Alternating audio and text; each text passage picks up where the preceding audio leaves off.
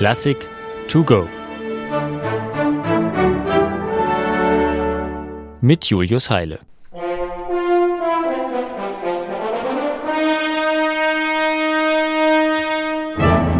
Am Ende hält es keinen mehr still auf dem Stuhl.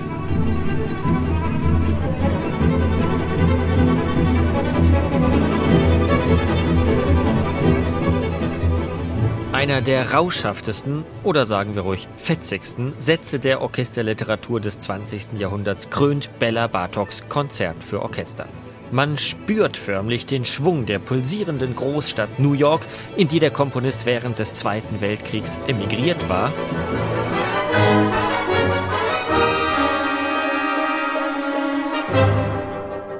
Man erinnert sich gemeinsam mit dem passionierten Musikethnologen Bartok an die vielen Lieder und Tänze seiner ungarischen Heimat, die er Zeit seines Lebens erforscht und aufgezeichnet hat.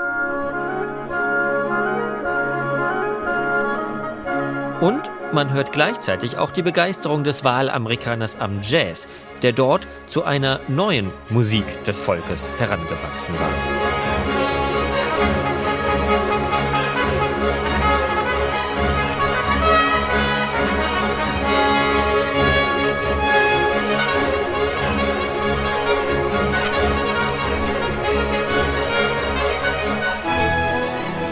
Alles in allem also das kraftvolle Statement eines glücklichen Exilanten, der im neuen Kreis von jungen Kollegen wie Aaron Copeland und Leonard Bernstein noch viel vorzuhaben scheint.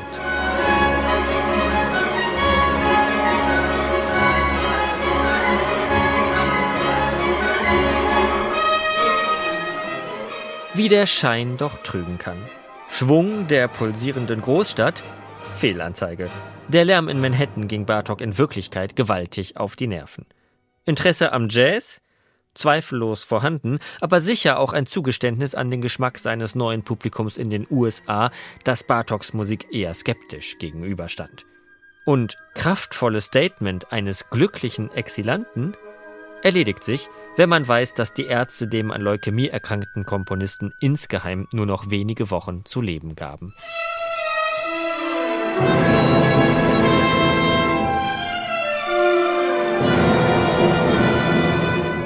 Einen Sprung ins Ungewisse aus dem gewussten Unerträglichen hatte Bartok seine Emigration aus dem NS-verseuchten Ungarn bezeichnet.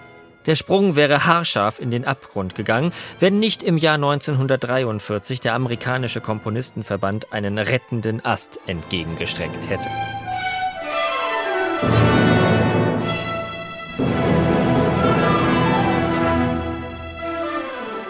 Man übernahm nicht nur die anfallenden Krankenhauskosten, sondern versuchte Bartok auch für ein neues Werk zu motivieren. Plötzlich wurde der frustrierte Komponist von kreativem Eifer gepackt und schrieb binnen 54 Tagen im Auftrag des Boston Symphony Orchestra sein Konzert für Orchester.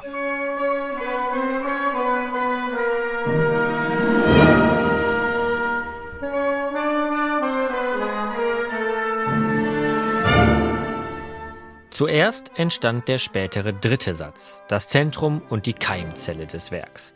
Diese Elegia verweist in Titel und Tonfall unmissverständlich auf die tragische Entstehungszeit der Komposition. Und sie gibt zugleich das Material für den ersten Satz vor.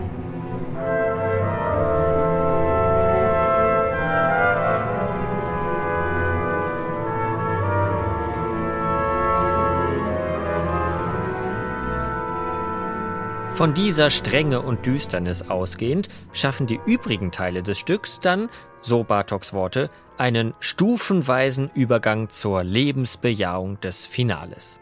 Der zweite Satz ist titelgetreu schon ein echtes Spiel der Paare.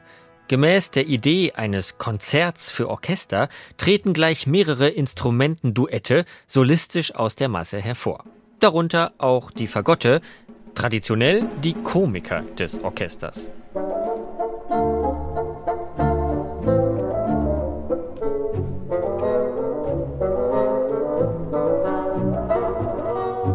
Der vierte Satz aber treibt die Komik auf die Spitze. In einer grotesken Unterbrechung wird Franz Lehars Operettenhit Da gehe ich zu Maxim zitiert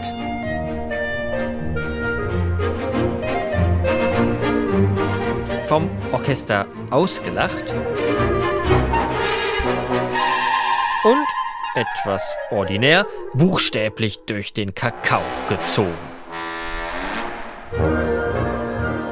Die respektlose Kollegenkritik traf dabei im Übrigen auch Dmitri Schostakowitsch, der Lehars Melodie vielleicht etwas zu oft in seiner siebten Sinfonie verwendet hatte. Aber das steht auf einem anderen Blatt. In jedem Fall hatte Bella Bartok hörbar neues Selbstbewusstsein gewonnen, sich aus der Krise herauskomponiert und mit seinem Konzert für Orchester eines seiner bis heute beliebtesten Stücke vorgelegt. Auch die düsteren Prognosen der Ärzte konnte solche Musik nur Lügen strafen.